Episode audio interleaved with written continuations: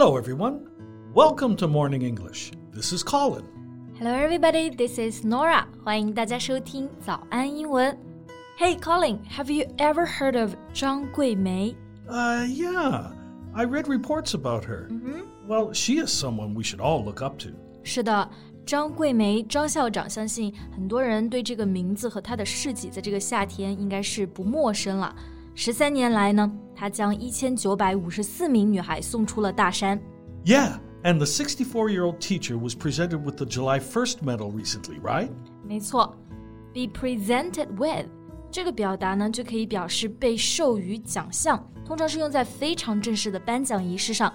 那最近张校长呢，就在人民大会堂被庄严授予了七一勋章。The medal is well deserved. For sure.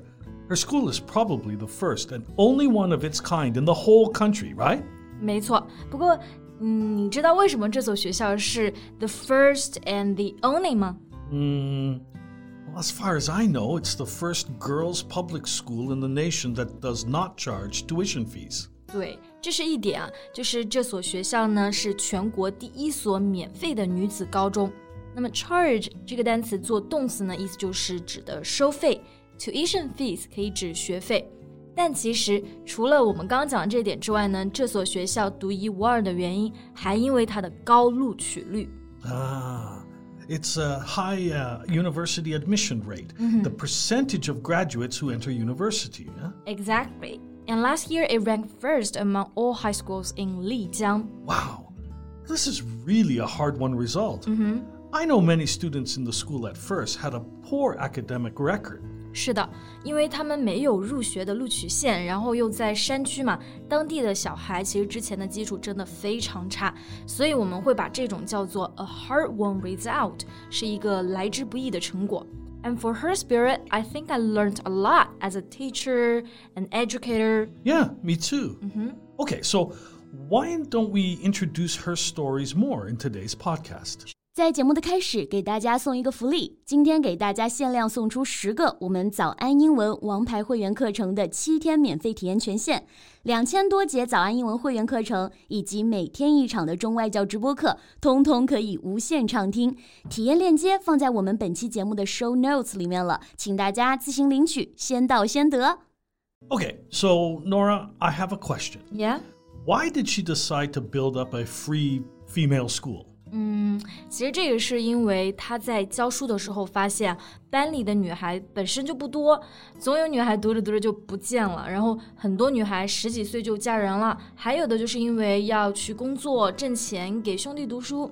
You know, many girls in the region, especially from poor families, had little chance of getting education. Yeah, I see. Uh, I'm quite familiar with this kind of story. When I came to China 18 years ago, many of my students were in the same position. Those girls told me that they had to drop out of school to provide for the family. 是的，像这样子的情况，就是辍学的学生在过去真的非常多。那说到辍学，我们的英文表达就是 drop out of school。我觉得呢，其实还是主要是因为当时的这个重男轻女的观念在作祟，所以女孩辍学的就格外多。 They don't think girls need education at that time. Yeah, yeah, it's a, a traditional notion of male superiority makes them face unequal access to education. 是的，那 superiority 意思就是优越，male superiority 就可以指男尊女卑、重男轻女。后面的 access 那做名词就是可以表机会，have access to something 其实就指的有机会做某件事情，或者是接触到某件事情。 They have the opportunity. Right. We use this phrase quite often. Like uh, people in the past didn't have access to a computer or a phone. So, unequal access to education means that girls may not have the chance to go to schools, but boys do. 是的，就是这种教育机会的不平等，所以呢，张校长才建立了这所学校。然后他就一直抱着一种信念：To educate a girl is to change the destiny of three generations。 培养一个女孩最少可以影响三代人。 Absolutely. Education helps to break the circle of poverty. 那这里也有一个表达，break the circle of poverty，指的就是打破穷的这个恶性循环，这个魔咒。 Yeah. You know, things might have been different if they hadn't been in dire poverty. dire poverty. How do you spell it? Uh, dire. D I R E. It means very serious. So, dire poverty means that they were extremely poor. 啊，意思就是极度的 dire poverty，就是这个赤贫。So can I say I'm in dire need of your help? Yeah, yeah, that means you need my help very much. Well, it's a formal word compared to extremely. Okay, I see. 那回到我们的张校长，他所在的这个大山就是这样一个极度贫穷的地方。为了建起这座学校呢，他曾四处筹款，他也一次次的翻山越岭，挨家挨户的做工作，甚至是在身患重疾的时候，也不曾抛弃他的学生。She really showed us what a sense of responsibility means. Yeah, a strong sense of responsibility. This means that she feels educating those kids is her duty, something she is expected to do or she must do. That's right. 那 a sense of responsibility 这个表达呢，就是指责任感。我们在说中文的时候啊，说到什么样的感觉，通常就会用到这样一个表达，a sense of something。 Yeah, like a sense of humor, a sense of loss, a sense of justice. 嗯，那其实呢，我们除了可以学到责任感之外啊，我觉得还有一个很重要的品质就是奉献。他做的这些事情其实都是 selfless acts。 Mm, well, selfless devotion. Yeah, yeah. She is devoted to girls' education in the mountains. 是的，devoted，在做形容词的时候呢，就是指奉献的，致力于；名词形式就是 devotion，奉献。 Yeah.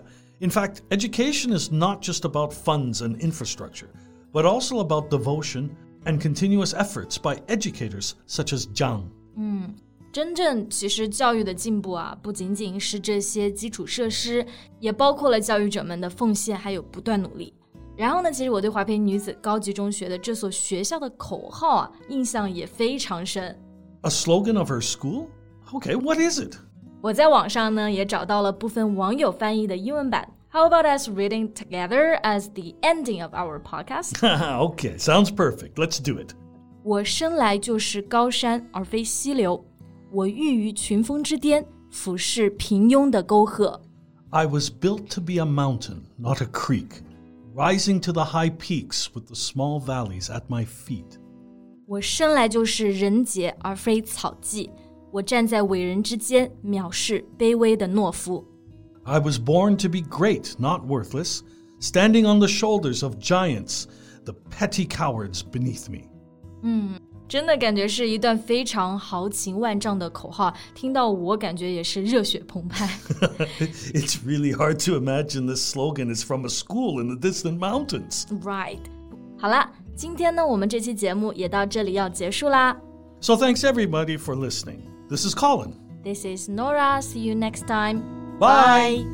今天的节目就到这里了。如果节目还听得不过瘾的话，也欢迎加入我们的早安英文会员。成为会员，您就可以无限畅听我们每天一场免费的中外教直播课，以及两千多节原创系统课程了。今天我们限量送出十个七天免费试听权限，试听链接放在我们本期节目的 show notes 里了，请大家自行领取，先到先得。This podcast is from Morning English. 学口语就来早安英文。